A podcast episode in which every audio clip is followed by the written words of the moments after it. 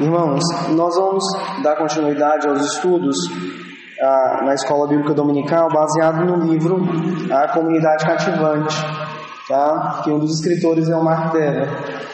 Ah, nós já tivemos dois estudos, um com o irmão Márcio e o outro com o irmão Lucas, tá? Na, no primeiro estudo, o Márcio falou sobre uma comunidade, uma visão por comunidade.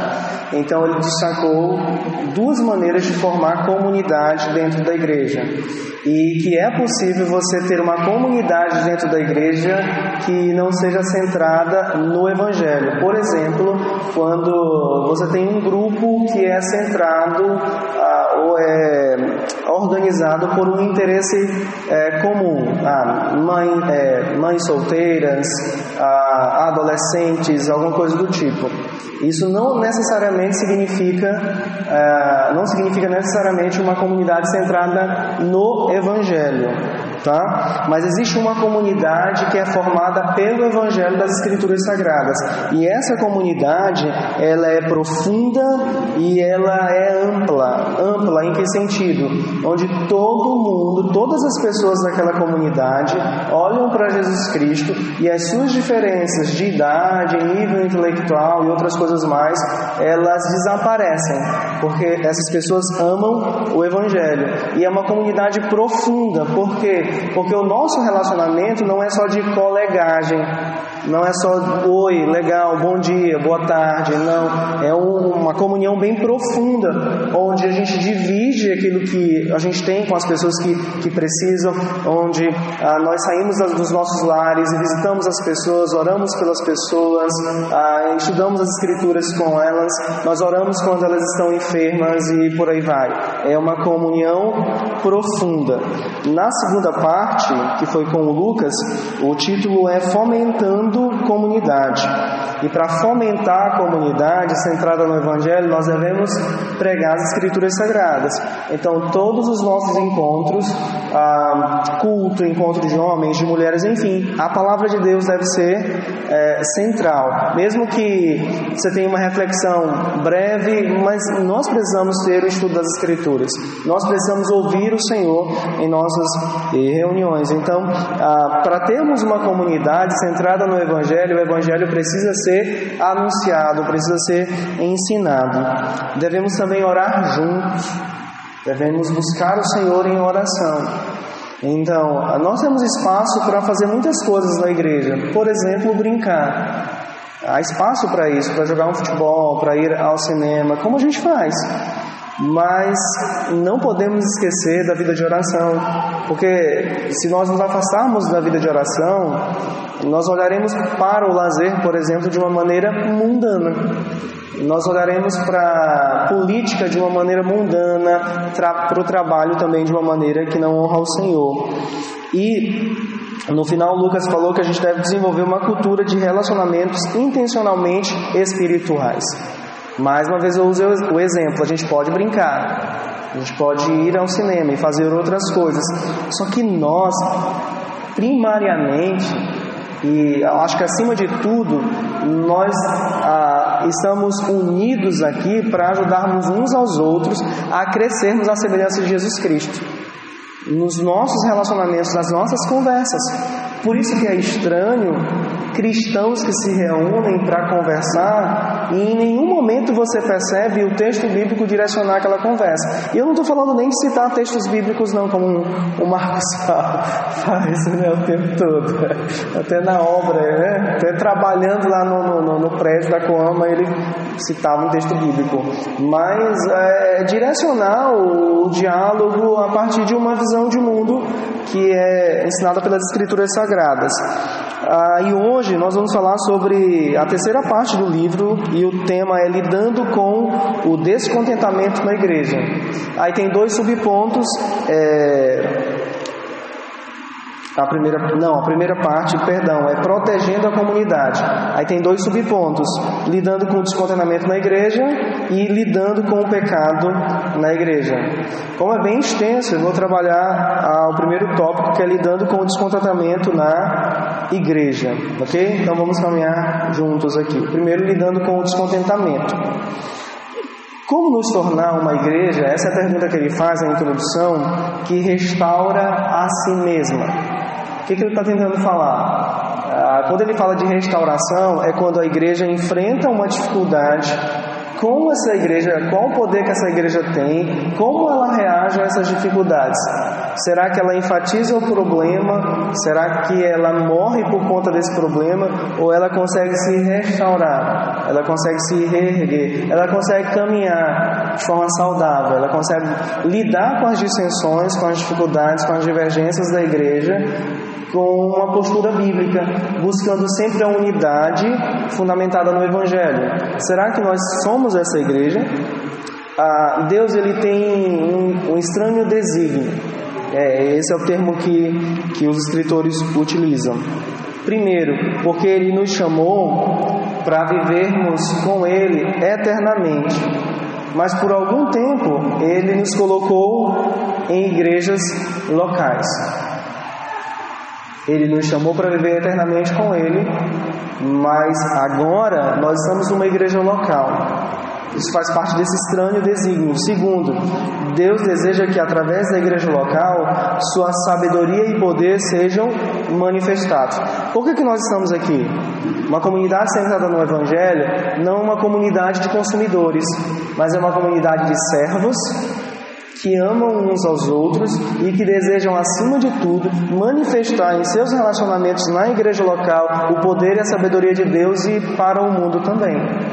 Então, nós não estamos aqui para saciar os nossos desejos, mas antes de tudo, para morrer para nós mesmos servir o outro e glorificar a Deus. É assim que a multiforme sabedoria de Deus é manifestada, como Paulo fala em Efésios capítulo 3, verso 10. Mas existe, existe uma realidade que é, é, é dura, é, é complicada. Nós somos pecadores. Deus nos chamou para vivermos eternamente com Ele, mas nos colocou antes de tudo numa igreja local, e essa igreja local deve manifestar a sabedoria e o poder de Deus, mas nós somos pecadores. É aqui é que complica. Quando a, o nosso velho homem que ainda habita em nós, quando esse impostor que, que vive em nós ele se manifesta, aí é difícil conviver dentro da igreja local. E aí é possível que se levante os descontentamentos, as divergências e os problemas. Mas ele fala na página 215, tem uma citação interessante que ele diz assim, olha: na inescrutável sabedoria de Deus, ele deixou a tarefa de manifestar a glória de seu caráter perfeito para as pessoas imperfeitas de sua igreja. Se ele nos chamou para manifestar o seu caráter perfeito, seu poder perfeito, mesmo sabendo que na prática somos imperfeitos, ele nos deu o poder para fazer isso. Mesmo na nossa imperfeição, nós podemos manifestar o caráter e o poder, a sabedoria de Deus, que são infinitamente perfeitos. Ok? Então, esse é o estranho desígnio de Deus. Ah, servimos a um Deus perfeito, mas somos imperfeitos. Imperfeitos, mas devemos manifestar essa gloriosa perfeição de Sua sabedoria, de Sua graça, do Seu amor aqui. E quem nos capacita para isso para essa tarefa é o Santo Espírito de Deus, mediante as bênçãos que Ele nos concedeu, que o Senhor nos concedeu: vida de oração, comunhão dos santos, discipulado, pregação da palavra, leitura devocional e outras coisas mais. Então, o Senhor vai nos capacitar a, a, vivermos, a sermos essa comunidade centrada no Evangelho que manifesta a glória, sabedoria e o amor de Deus. Mas existem ah, os descontentamentos da igreja, porque nós somos pecadores. Basicamente, esse capítulo é direcionado para líderes, mas eu quero chamar todos vocês a assumirem essa responsabilidade de ter maturidade quando as dificuldades aparecerem, quando as divergências se levantarem aqui dentro, que elas são, irmãos, praticamente inevitáveis, porque somos imperfeitos e somos pecadores. Quem enfrentou um momento assim foi a igreja primitiva. E eu quero ler com vocês um texto bíblico, Atos, capítulo 6.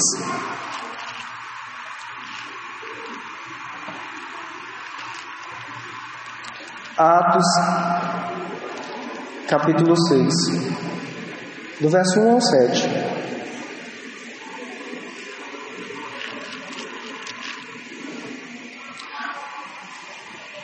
Vamos fazer a leitura responsiva?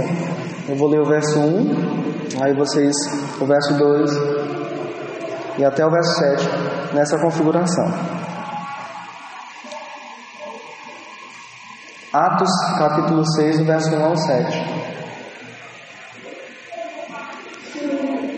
Leamos a palavra de Deus.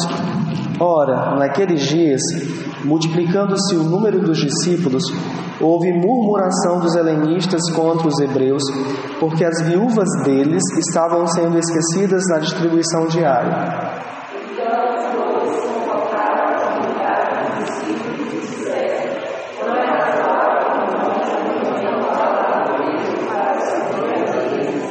Mas, irmãos, escolhei dentre vós sete homens de boa reputação, cheios do espírito e de sabedoria, aos quais encarregaremos deste serviço.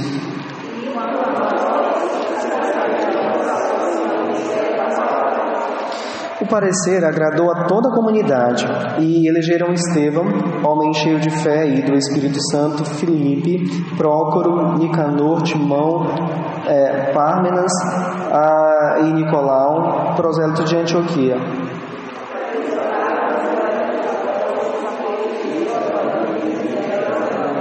Crescia a palavra de Deus e em Jerusalém se multiplicava o número dos discípulos. Também muitíssimos sacerdotes obedeciam à fé. Então há um descontentamento aqui dentro da igreja, há uma divergência, há um problema, uma dificuldade que aparece agora na igreja. Qual o problema? As mulheres helenistas, e talvez aqui, na verdade, não é uma, uma mulher grega, mas é uma mulher judia que mora em uma província romana e que fala grego também, é, e mulheres dos judeus eram mulheres que viviam ali na Palestina. Havia então uma divergência aí. Qual divergência? As mulheres helenistas, os, os maridos, vamos dizer assim, disseram para os apóstolos: Olha, a, as mulheres judias estão mais bem servidas do que a gente. Então vocês precisam fazer alguma coisa. E percebam que a unidade então da igreja primitiva começa a ser ameaçada agora. E as afirmações do Evangelho começam a ser é, ameaçadas também. Por isso que o, o diz assim, olha, o Evangelho afirma que a unidade em Cristo é mais forte do que diferença, as diferenças seculares. Mas agora há um problema ali dentro da igreja. O que fazer? E nós podemos, em algum momento da nossa caminhada, enfrentar isso também. Ah, pastor, eu acho que a igreja é, é, dá mais atenção para os jovens. Ah, pastor, eu acho que a, a igreja deveria dar mais atenção para as crianças. Ah, eu acho que o ministério de música, ah, eu acho que fulano deve ser disciplinado. Eu acho que a igreja deve ser assim. Enfim, por sermos pecadores, isso é possível. Agora, o que devemos fazer quando isso acontecer? E aí os escritores nos trazem algumas, alguns direcionamentos. Primeiro, é, ameaças à unidade da igreja merecem a atenção dos líderes da igreja. É isso que os apóstolos fazem. Eles chamam a comunidade dos discípulos e eles tentam tratar do problema ah, o mais rápido possível. E o livro diz assim: a unidade é preciosa, mas também é frágil que isso significa dizer? É que quanto mais a gente protelar a resolução do problema, claro que a gente não pode ser imediatistas, afobados, mas também não devemos fechar os olhos para um problema. A gente precisa orar, ler a palavra, reunir a liderança, mas se há um problema e esse problema afeta a comunhão da igreja, nós precisamos batalhar, nós precisamos trabalhar, porque a unidade é preciosa, mas também é frágil. A gente demora muito tempo para construir uma comunidade, mas é tão interessante que às vezes uma palavra, uma atitude, né? Ah, coloca, joga no chão tudo aquilo que a gente construiu em 5, 10 anos, alguma coisa do tipo. Então a gente tem que ter muito cuidado quando isso acontecer dentro da igreja. E aqui ele enfatiza a, a figura do líder, mas eu quero chamar todos vocês a entenderem que a igreja também é chamada para proteger a comunhão da própria, da própria igreja. Outra coisa, segundo ponto, mas em última análise, é tarefa da congregação proteger a unidade. O texto bíblico diz: olha, não é razoável que nós abandonemos a palavra de Deus para servir às mesas. E o que, que os apóstolos falam? Escolham homens só que os apóstolos direcionam a igreja, eles destacam as características desses homens que deveriam resolver aquele problema, que a gente chama de diáconos. Né? Ah, escolham sete homens. A Escritura mostra que a igreja é responsável pela unidade da igreja. Tem um texto aqui interessante que é Efésios capítulo 4, verso 3. Então vamos lá rapidinho. Efésios 4, 3.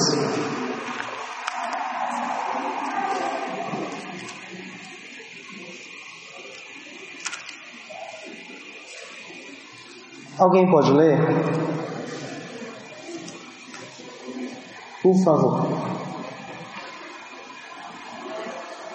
Efésios 4:3. Alguém pode ler?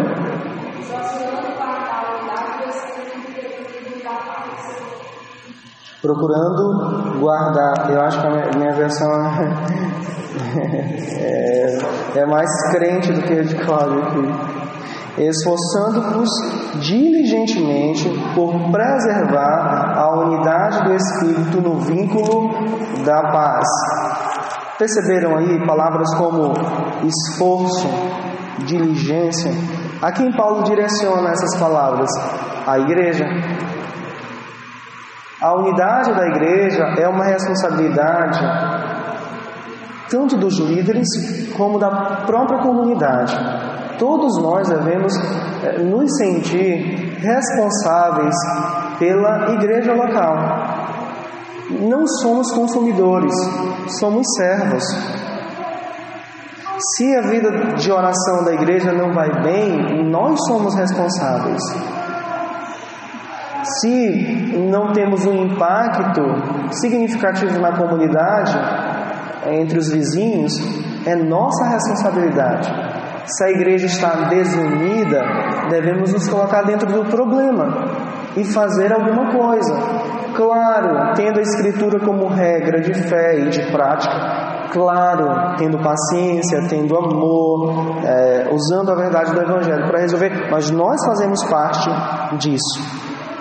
Outra coisa que eles mostram aqui, mostre-se relutante em tomar partido. Então, acho que vocês perceberam no texto que nós lemos que os apóstolos eles não escolhem um lado a editora Nutra lançou um livro sobre resolução de conflitos. E tem um momento que o autor fala uma coisa tão interessante que a gente tem que avaliar qual a, nossa proposta diante de uma discussão. Porque muitas vezes a gente tenta provar que está certo. E a partir desse desejo, a gente trava batalhas épicas, não é verdade? Quando, acima de tudo, nós deveríamos desejar a resolução do problema com base no Evangelho. E às vezes ter razão ou provar que você tem razão, naquele momento não, não seja o mais saudável e inteligente e bíblico. Então a gente tem que tomar cuidado com isso. Então os apóstolos não escolhem lado, os doze convocam a comunidade dos discípulos. Outra coisa que eu acho interessante e que os autores destacam é que eles não fazem menção ao conflito. E às vezes a gente tem essa tendência, né? De falar do problema, falar do problema, levantar questão, problema, problema, nós somos como a gente fala cirurgicamente do problema, ponto a ponto, cada detalhe. Só que a gente acaba às vezes é, é esquecendo que falar apenas do problema não traz a resolução da, da, do problema. Então percebam que os apóstolos não fazem isso. O, o que, que ele mostra? Que a congregação deveria resolver o problema a, da desunião que estava nascendo ali. Então, nós analisamos a dificuldade, olhamos para o texto bíblico, oramos e, direcionados pelo Espírito Santo, nós trabalhamos para a resolução daquela, daquela divergência, daquele, daquele que está trazendo descontentamento dentro da igreja. Então a gente precisa ter esse cuidado, porque senão nós vamos nos transformar em uma igreja que vai passar cinco meses decidindo qual a cor da, da, da, que a parede deve ser pintada, se tem que ser banco de madeira ou cadeira é, de plástico, entende? Se, se nós é, não atentarmos para isso, nós vamos virar pessoas chatas, ranzinhas, sabe, criando dificuldades onde não não existe. Outra coisa, nós devemos reagir a problemas tangíveis e estruturais. O que, que eu estou falando com isso? Quero falar com isso aqui. Nós não devemos, e aqui vai uma palavra para quem está servindo né, na frente de, de alguns ministérios, para todos nós também. Nós não devemos reagir apenas àqueles que se queixam em voz alta. O que eu estou tentando falar é que às vezes existem irmãos que falam, só que o problema não é estrutural, não há um problema tangível. É, é, é, é uma, uma, percepção daquela pessoa, percepção equivocada. Às vezes é, é, é porque a pessoa não é humilde o, sufici humilde o suficiente para entender que a, a, a, sugestão não dela não é tão boa, entende? Então ela passa um problema para você e se você líder, você, a igreja Batista Reformada, olhar para aquela pessoa e dar ouvidos para aquela pessoa entender que, que o destaque dela é um problema estrutural e tangível, quando na verdade não é, aí a gente vai criar problemas em cima de problemas. A gente tem que tentar identificar isso. Por exemplo, ah, se alguém disser assim, é, ah, pastor, mas tem fulano de tal aí, da, da, da, um vizinho que quer ajudar no ministério de música. Ele, ele, ele, toca, ele toca guitarra. Ele quer ajudar no ministério de música. Aí, imagina, ele não falou comigo, falou com o líder, falou, falou com o Lucas. Aí Lucas diz para ele assim: meu irmão, não é isso não é saudável para a igreja por isso, por isso, por isso, por isso, por isso. Aí ele sai do Lucas e vai conversar com a Adélia. E diz assim, Adélia, é, é, conta a mesma história. A Adélia falou assim, ó, isso não é correto por isso, por isso, por isso, por isso. Aí vai falar com o Marcos. Aí o Marcos diz assim, ah, tudo bem, é, mas isso aí é um absurdo isso. Você tem que tocar, no, ele pode tocar no Ministério de Música. Aí chega para outro líder e, e conta essa história. Ah, há um problema na igreja. Qual o problema? É porque não querem aceitar uma pessoa de fora para tocar. Não é um problema estrutural. É alguém que está gritando, é alguém que está falando sem conhecimento das escrituras e está sendo direcionado. Não é um problema estrutural, é alguém que está reclamando apenas. A gente não deve fazer tempestade no copo d'água. E às vezes acaba acontecendo isso. E isso acaba com a comunhão da, da igreja. Nós devemos reagir a problemas tangíveis quando tivermos soluções tangíveis também. Não adianta é, é, em pensar que a gente tem direcionamentos mágicos para resolver a situação da noite para o dia, quando esse problema for estrutural. Quando tiver um problema que envolva toda a, a comunidade. Irmãos, eu não estou falando com isso que é, não devemos dar ouvido para alguém que, que fale com a gente, que, que destaque alguma coisa. Claro que a gente tem que ouvir. Só que a gente tem que ter muita sabedoria. Não tome como verdade algo que um irmão falou, uma, uma, uma, uma chateação dele. Tenta chegar com o líder da igreja, com o próprio pastor da igreja, pastor, está acontecendo isso, fulano reclamou comigo, me, me conta realmente o que está acontecendo. Ok? A gente tem que tomar cuidado com isso. Outra coisa, nós devemos moderar nossas expectativas quanto ao que os líderes da igreja podem fazer. Não somos super-heróis, somos pecadores, temos limitações. É, eu, eu sempre tento mostrar para vocês que eu não tenho resposta para todas as coisas. E vai ter um momento que eu vou dizer: olha, eu não sei o que fazer agora. Eu vou orar. Eu já passei por algumas situações dessa, dessa natureza. Por exemplo, quando eu cheguei lá na frente do prédio, o prédio estava daquele jeito. Eu falei: Senhor, eu não sei o que fazer me ajuda. Então eu fui orar, eu fui ler a palavra, dizer Senhor, acalma meu coração, me ajuda, me ajuda. E o Senhor tem nos ajudado, mas eu não tinha resposta pronta ali. Então, ah, sejam misericordiosos com os líderes da igreja, tenham paciência, são pecadores como vocês.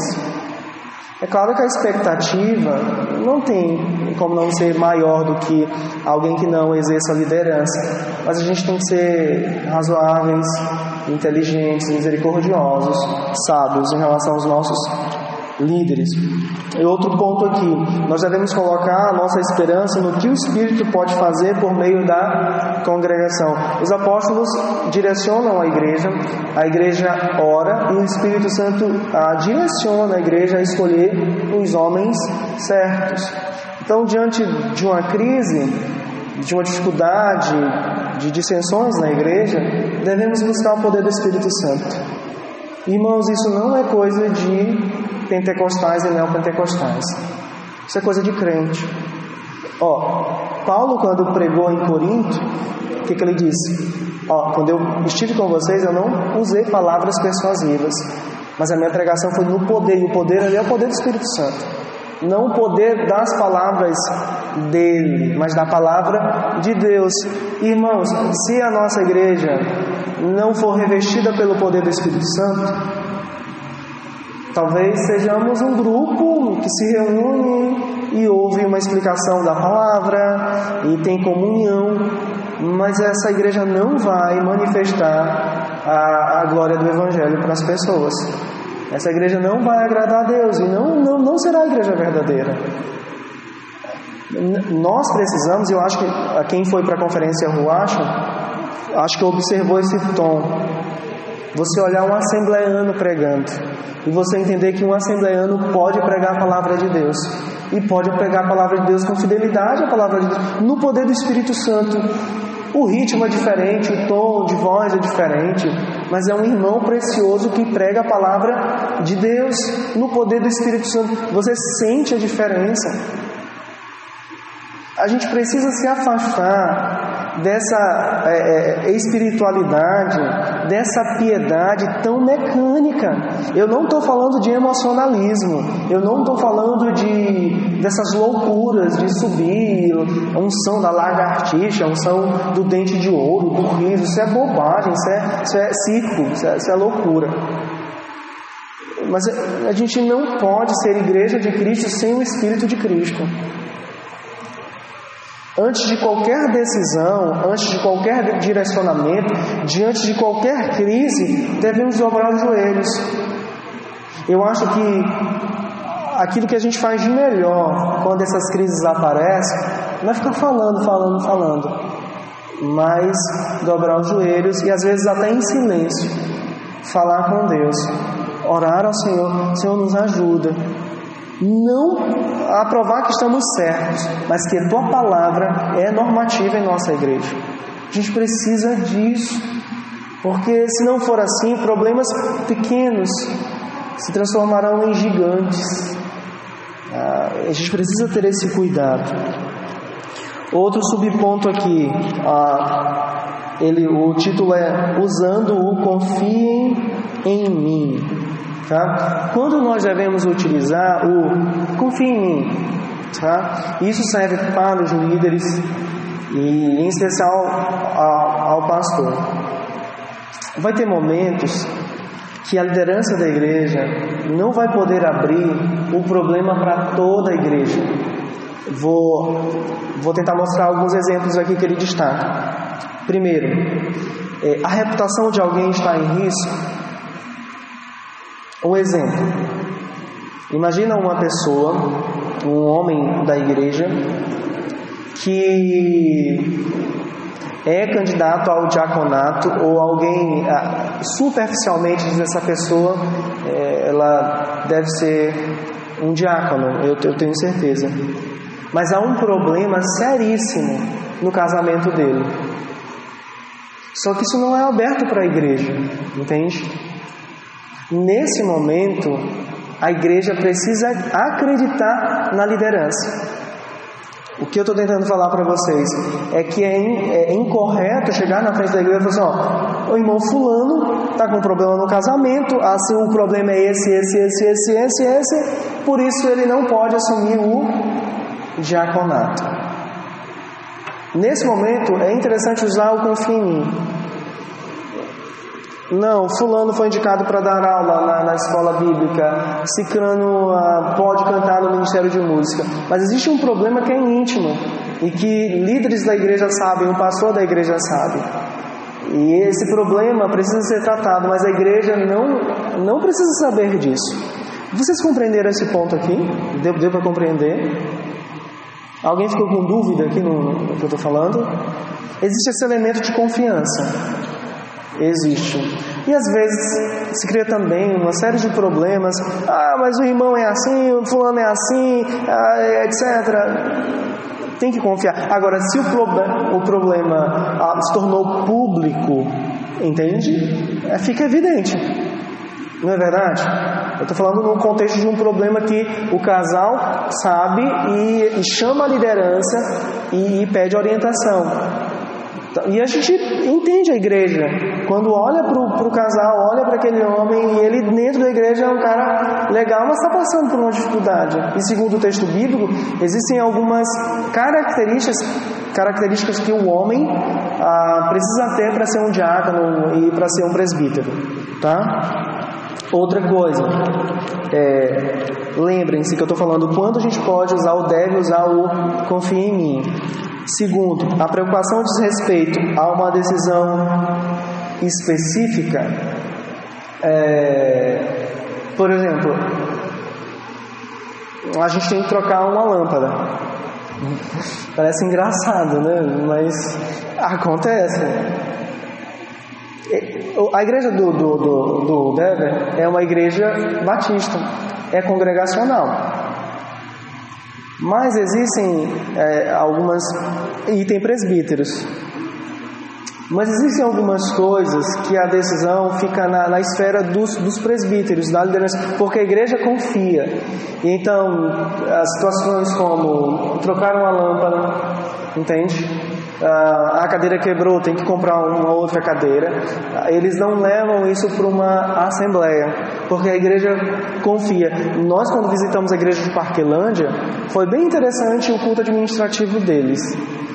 Foi rápido, foi claro, foi aberto para que alguém questionasse, mas há um nível de confiança por parte da igreja em relação à liderança. É claro que talvez você pense assim, é pastor, mas depende da liderança. Não, eu concordo com vocês.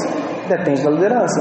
Se a liderança não for confiável, é claro que a igreja biblicamente tem respaldo para conversar com amor, né, com, com paciência, mas para conversar com essa liderança. É, é uma decisão específica, uma decisão pequena, uma decisão tão, tão corriqueira. Então, nesse momento, você pode usar o confia em mim, calma, isso aqui dá para a gente resolver. Agora, mudanças ah, na estrutura do prédio, essa questão de liderança, um presbítero, um diácono, é, é, a exclusão de um membro, a disciplina de um membro, a aceitação de um membro, de um congregado, o batismo de alguém, né, vai aceitar ele como membro da igreja local agora, e outras coisas mais. A igreja deve. O, o confia em mim, por exemplo, pode ser usado quando a, a liderança traz alguém para pregar. Provavelmente quem vai pregar no aniversário da igreja é o Marcos Paixão. Até onde eu conheço, é um pastor bíblico, um homem que tem lutado pela fé evangélica. E aí nesse ponto a igreja precisa confiar no pastor, precisa confiar na liderança. Mas eu vou usar esse mesmo exemplo é, é, para a igreja entender que existem momentos que, mesmo quando o pastor convida outro pastor para pregar, o confia em mim não, não vale. Por exemplo, se eu trouxesse pessoas para cá como, sei lá, pregadores que não pregam a palavra, vou nem usar nome. E a igreja começa a perceber isso. É responsabilidade da igreja chamar a atenção, claro, com, é, com respeito, com, com paciência, amor, mas chamar a atenção. Confia em mim aí não vale. Como é que eu vou confiar em você se você está trazendo um cara para pregar bobagem aqui? Estão usando o mesmo exemplo, que dá para utilizar o confia em mim e também não dá para utilizar o, o confia em mim. Outra coisa. Ah, eu tenho até um exemplo que eu coloquei aqui, o não cristão que quer ajudar o departamento infantil. A gente não precisa trazer para a Assembleia para todo mundo discutir. Não dá. Não vai entregar as nossas crianças para não cristãos. Aí, ah, tá, outro ponto aqui que ele trabalha. Em que grau os líderes têm melhores informações do que a congregação? É, geralmente a liderança tem informações mais detalhadas. Por exemplo, sobre uma pessoa que está lutando contra determinado pecado. É um exemplo bem parecido com aquele casal, o cara que é candidato ao diaconato, mas o pastor diz: a liderança confia em nós. Não tem como assumir o diaconato agora. Então, às vezes, a gente tem mais informações do que a própria congregação. Então, se a gente está direcionando um homem é, ah, ele não pode ser agora presbítero, ou então de repente alguém, ah, pastor, mas fulano é tão inteligente, por que, que ele não prega? Porque só inteligência não basta. Ah, pastor, porque ele tem um bom dízimo. Ah, pastor, porque ele é assim, ele é daquele jeito. Então, tem informações que nós temos que às vezes a própria igreja não tem. E mais uma vez, eu vou repetir: são questões específicas, é, questões mais íntimas, que aí a gente pode usar o confia em mim. E eu vou destacar mais uma vez. De repente o pastor, a liderança não dá oportunidade para ninguém, algum problema tem aí. Entende? Algum problema tem aí. Mas se a liderança dá oportunidade para as pessoas, para algumas e para outras não, a igreja precisa confiar, porque talvez tenha um problema que seja íntimo e que a igreja não precisa saber de toda a problemática, porque pode causar mais desunião do que unidade dentro da, da igreja. Compreenderam esse ponto aqui? Outro ponto que ele, que ele destaca: em que extensão o assunto afeta a unidade da igreja? Por quê? É, imagina, excluir uma pessoa do hall de membros. Isso vai impactar na, na, na igreja, é um assunto mais, mais denso.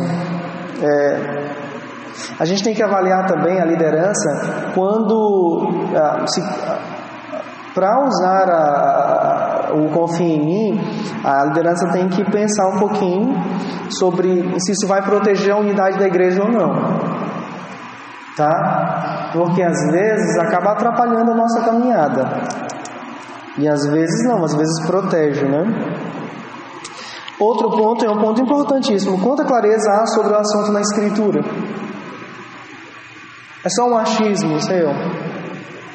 Ou é só um achismo da liderança? Mais uma vez, o cara que quer ser candidato a, ao presbiterato, ele tem as características mínimas que Paulo destaca nas cartas pastorais? Ah, ele não tem. A escritura é normativa. A escritura é clara sobre isso. Então, nesse momento, é, é, a pessoa não deve usar o confia em mim. Acima de tudo, tem que usar a escritura. Quanto mais escritura, menos confia em mim. Quanto mais o texto bíblico, menos a nossa opinião, menos os nossos achismos. Deixa eu correr aqui para a gente terminar. Outro subponto aqui do capítulo: preparando o seu povo para resistir ao descontentamento. Lembra lá do início? É, Deus ele tem um desígnio estranho para a gente. Por quê? Porque Ele nos chamou para vivermos eternamente com Ele, mas por hora Ele nos deixou em uma igreja local. E Deus tem como propósito ser glorificado quando ele, a, a, sabedoria, a bondade, o amor e o poder dele é manifestado dentro da igreja local. Só que a igreja local é composta por crentes imperfeitos. Nós somos pecadores. Isso significa dizer, irmãos, que nós não devemos ser ingênuos o suficiente para uh, entender que ah, nós vamos viver aqui uma comunhão plena, sem problema algum. Isso é bobagem. Nós somos pecadores. E é, um, é milagre Deus juntar tantos pecadores né, em um prédio. E vai ter um momento que talvez alguém fale para você ah, de uma maneira áspera, que vai te magoar. Às vezes um não vai entender o outro. É, é possível que isso aconteça. Mas como que a gente então pode preparar a igreja para enfrentar esses momentos de descontentamento? Primeiro, a gente precisa ensinar pra, para a igreja e aqui os líderes, acima de tudo, que a unidade da igreja é importante na palavra de Deus. Ela glorifica a Deus, é agradável a Deus, não é apenas uma coisa que a gente gosta. O fim principal da nossa unidade é a glória de Deus e a satisfação maior pela unidade é entender que Deus se agrada, é, Ele se alegra diante de uma igreja que é unida no Evangelho. É claro que a gente não está falando, irmãos, de uniformidade. Somos diferentes, mas somos unidos. Somos unidos pelo Evangelho, não pelo consumismo gospel. Somos unidos pelo Evangelho. A unidade forma uma igreja feliz. E eu acho que a gente tem experimentado isso. Eu acho que a gente tem experimentado isso. Acho que Deus tem nos dado sabedoria. E Deus tem mostrado a, a, a, multiforme, a sua multiforme sabedoria, suas excelências, seus, suas bênçãos, quando é, alguns irmãos se mostram até mais sábios do que alguns líderes, líderes que sacrificam.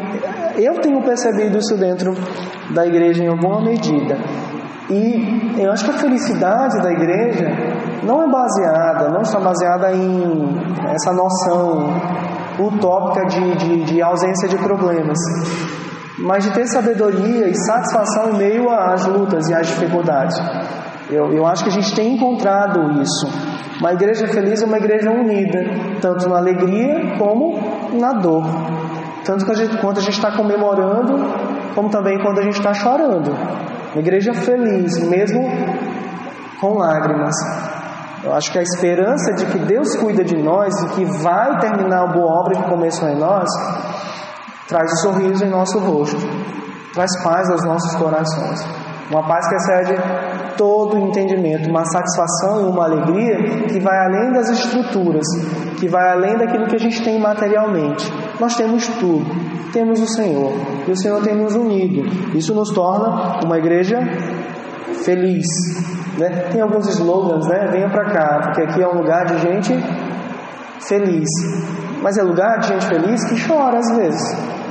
É lugar de gente feliz que às vezes briga, que às vezes tem divergência, descontentamento, mas que acima de tudo o Evangelho une, acima de tudo o Evangelho ah, mostra que nós estamos errados em alguns momentos e que a gente tem que pedir perdão mesmo quando somos ofendidos. É, e isso é, isso é impossível no mundo. Por isso que nós somos uma comunidade sobrenatural, mas também torna as reuniões mais curtas, torna as reuniões mais curtas. Sabe, isso é importante. Por que é importante a unidade? Porque faz com que a gente trate os assuntos com mais objetividade. A gente tenta resolver a situação para que a igreja seja mais unida e Deus seja glorificado. Também reflete o caráter de Deus. Nosso Deus é trino. Pai, Filho e Espírito Santo. nós somos imagem de Deus, imagem e semelhança. E uma das manifestações dessa verdade é a nossa união. Somos unidos, mas também manifesta o poder e a sabedoria de Deus. Esse é o primeiro ponto. Saber que como a gente pode preparar a igreja para ser uma comunidade, mesmo diante do descontentamento. É, mostrar que a unidade é importante e é necessária, segundo a palavra de Deus. Segundo, os cristãos devem avaliar se eles estão agindo como provedores ou como consumidores. A gente precisa deixar isso muito claro para a igreja. Os líderes precisam entender isso. Nós não estamos aqui para consumir boa teologia. Nós não estamos aqui para consumir conforto, paz no coração. Apesar de existir isso, tem conforto, tem teologia, mas todas essas coisas são meios para um fim qual o fim? O fim é a glória de Deus. Mas como nós glorificamos a Deus de várias maneiras, e uma das maneiras que nós fazemos isso dentro da igreja local é quando nós somos provedores, quando nós servimos uns aos outros. Então, a gente vem para cá para servir, para doar. O cristianismo é interessante, porque ele destaca mais o, o, a doação, o serviço, do que o receber. É, mais bem-aventurado é dar do que receber, diz o texto bíblico. Não é verdade? E o maior exemplo que nós temos é o Senhor Jesus Cristo. Filipenses diz isso, Paulo, quando escreve aos irmãos de Filipos, que ele se esvaziou, é no sentido de, não no sentido essencial, mas prático. Essencialmente, Cristo sempre foi, sempre vai ser o que ele é, Deus bendito, onisciente, onipotente, onipresente, todo glorioso. Mas ele entregou suas mãos para serem cravadas, ele sangrou, ele caminhou entre pecadores. É o maior exemplo que nós temos de se doar. O Cristo não era um consumidor, Cristo era um provedor de palavra, de exortação, de companhia, de pregação, de ensino. Então, todos vocês devem se preparar semanalmente para saber como servir uns aos outros. E eu acho que esse é um dos grandes desafios da gente. Arrancar das nossas mentes essa, essa postura, essa, essa ideia de, de cristianismo mais do consumismo do que do serviço. Somos mais servos, mais servos. Servos, precisamos de servos. O, o, os autores, uma citação muito legal também, abre aspas. Consumidores espirituais se comprometem com uma congregação até o ponto em que o compromisso os beneficie. Há benefício? Eu estou aqui. Eu estou sendo alimentado? Eu estou aqui. Do outro lado, os provedores espirituais se comprometem por causa dos benefícios que já receberam em Cristo. A salvação, ela, ela reflete dentro da igreja local, em especial quando você serve o outro. Quando você serve o outro. Então, por que, que, você, por que, que a gente acorda cedo? Por que, que a gente se prepara? Porque nós recebemos os benefícios da cruz e nós temos um coração agradecido. O cansaço não é maior do que a, a, a, a concepção, a certeza de tudo aquilo que nós temos em Cristo Jesus. E isso não fica apenas no sentimento, mas vai para a prática. E uma das maneiras que isso se mostra é quando a gente serve uns aos outros. O consumidor, ele é interesseiro, ele é materialista. O consumidor é narcisista, só pensa nele. Ponto. Eu estou falando do consumidor no sentido aqui, eclesiástico. E o provedor, ele é doador. Ele vai em direção ao outro. Ele não chama, ele vai. Ele dá, ele serve. Aqui nós percebemos o caráter diaconal da igreja. Em um, em um, em uma, em um, de um lado, existe o oficial, o diácono, mas do outro lado, todos nós na prática somos servos. Aí é o caráter, não só um caráter missional. Existe um missionário, vamos dizer assim, que é transcultural ou, ou, ou, missões urbanas, é o cara que tem um ofício, vamos chamar assim. Mas a igreja tem um caráter missional. Semelhantemente, nós temos o diácono, como Estevão foi, mas a igreja tem um caráter diaconal. Por exemplo, quando as pessoas vendiam os seus pertences para distribuir entre aqueles que precisavam. Aqui é o caráter diaconal da igreja. Outra coisa que a gente tem que ensinar à igreja, e aqui é o último ponto, é que é, ensinar a igreja como discordar publicamente dos seus líderes. O, o, o Dever ah, e, e os autores trazem isso. Antes de você discordar publicamente de um líder, considere antes a, a discordância. Analise.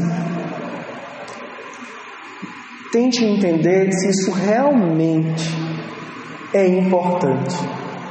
Tente entender se essa discordância ela é tão séria a ponto de você publicitar. Você colocar diante de todo mundo.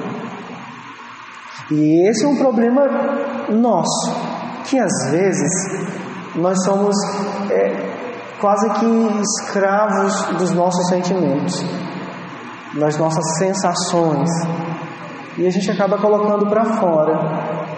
E como o Tiago ensinou, uma palavra falada de forma impensada é como uma flecha que você lança, ela não volta mais, uma fagulha que aí de repente coloca, ah, transforma uma, uma floresta em cinzas. Então a gente tem que ter cuidado com isso. Considere a discordância. Segundo, determine quanta clareza há na Escritura. Você está discordando do seu líder? Você está tornando isso público. Por quê? Porque é bíblico? Ou porque você acha que deve falar? Nós declaramos somente as Escrituras, mas às vezes, como o Tarcísio falou ontem, às vezes nós cremos apenas na doutrina, na elaboração, na letra. Mas às vezes é, fica tão distante a nossa postura daquilo que a gente acredita que a gente tem que fazer essa avaliação. Aquilo que você vai reivindicar, a sua discordância, tem respaldo bíblico, é claro nas Escrituras que é isso aí mesmo. Terceiro, quão importante isso é, a gente já tem destacado isso. Nós devemos ter o cuidado de não incitarmos a congregação contra os líderes. A gente tem que ter todo o cuidado. Irmãos, tenham cuidado, tenham cuidado com isso. Eu conto da minha experiência. Quando eu estava na igreja Batista Betânia, o novo pastor assumiu. Em dado momento da minha caminhada, eu fiquei muito magoado com algumas atitudes dele. E eu comecei a perceber que eu estava me tornando um, um maledicente de primeira. Não um fofoqueiro na igreja, mas às vezes me lamuriando com, com o Cláudio, conversando, com os amigos mais próximos. E um dia eu conversei com ele. Eu falei: Meu pastor, me perdoe. Me perdoe porque eu não honrei a sua pessoa. Me perdoe. Irmãos, isso é muito sério. Mesmo que você encontre um erro num líder, há uma hierarquia funcional. Funcional. E que, imagine, imagine que o Marco seja um presbítero e o Absai também. Imagine que o Marcos, você tem alguma coisa a falar contra o Marcos. Não conte isso para as pessoas da igreja. Chame o Abissai, que é um presbítero também, e diga: meu irmão, eu estou percebendo isso, isso, isso no Márcio. Conversa com ele. Ou então, se você quiser, a gente conversa junto. Eu estou chateado com ele, eu acho que ele está fazendo isso. Essa é a postura de alguém que quer resolver a situação, que quer edificar o outro, mostrando o caminho certo. A partir do momento que você aponta o caminho errado que ele está trilhando. Então, se alguém chegar para você e falar mal de um líder, corte a conversa. Entende? Porque você consegue perceber você consegue perceber, irmãos, alguém que está buscando a santificação da igreja é diferente de alguém que fica bajulando outras pessoas para ter mais amigos, para ter mais aceitação ali dentro da comunidade. Então a gente tem que ter cuidado para não incitar a congregação, os irmãos, contra os nossos líderes. Irmãos, facção é, é, é, é reprovada pelas Escrituras Sagradas. Paulo ensinou isso aos Gálatas, é, é um dos frutos da carne. Paulo ensinou isso a Timóteo também sobre homens que se levantam e querem trazer divisão para a igreja. Então a gente tem que ter muito cuidado com isso. Ah, eu estou falando, ah, eu nem coloco a minha figura aqui, mas se você, ah, o pastor é assim, é assim, é assim, você já conversou com ele, irmão? Não, não, irmão, o que você está falando só dele? Você está falando do presbítero, do diácono, do, do líder do ministério de música? Qual o seu objetivo? Não, eu quero, então vamos conversar. Eu não estou percebendo, você está percebendo? Vamos sentar, vamos conversar com a pessoa. Eu concluo aqui agora, irmãos. O contentamento, ele é, o descontentamento, na verdade, é perigoso. Porque, porque ele pode trazer infelicidade para a igreja, pode trazer discórdia. tá? Mas somos pecadores. Não é todo tempo que você está certo ou que eu estou certo. Significa então que nós devemos aprender a discordar. Discordar. Marcos, você deu uma ideia, sua ideia é melhor que a minha. Marcos, você não concorda comigo. Vamos analisar isso na Bíblia? Realmente, Marcos, você está certo. Ok, vamos caminhar. É isso. A gente tem que matar o nosso egoísmo. A gente tem que aprender a discordar, porque a gente vai discordar. Não tenham dúvida disso. Nós vamos discordar. E a gente não pode ficar cheio de, de, de mimimi, não.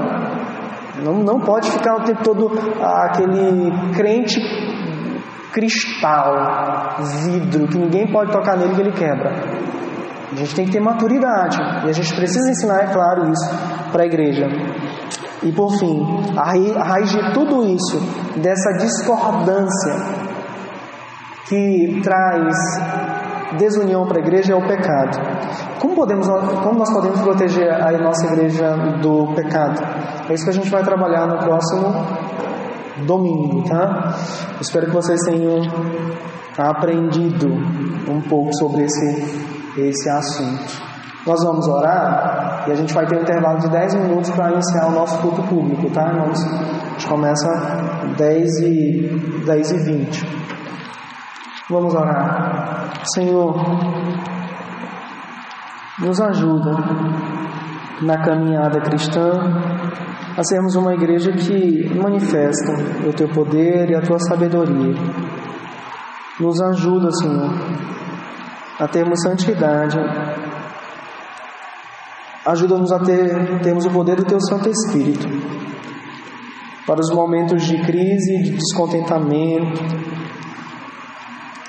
os momentos onde é, tivermos opiniões divergentes, contrárias. Afasta os nossos corações, Senhor,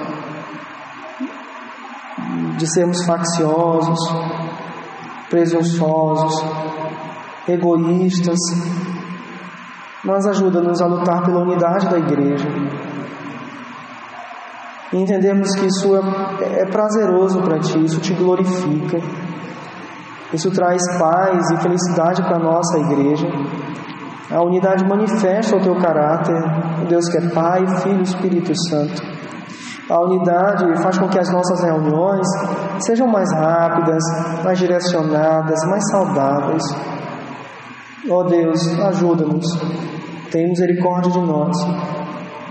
Todo descontentamento, toda divergência que não visa a união da igreja é proveniente do nosso coração pecador. Por isso, Pai, mata aquilo que há dentro de nós, que revela o, o homem caído ainda.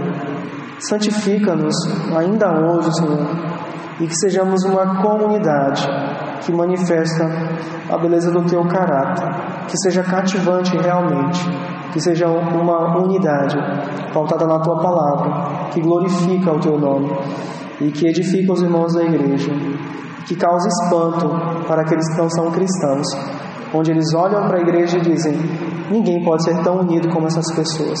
Eles se amam e eu consigo ver Cristo neles. Ajuda-nos a sermos essa comunidade para a honra do teu nome e glória do teu nome também. Oramos em nome de Jesus Cristo. Amém. Amém.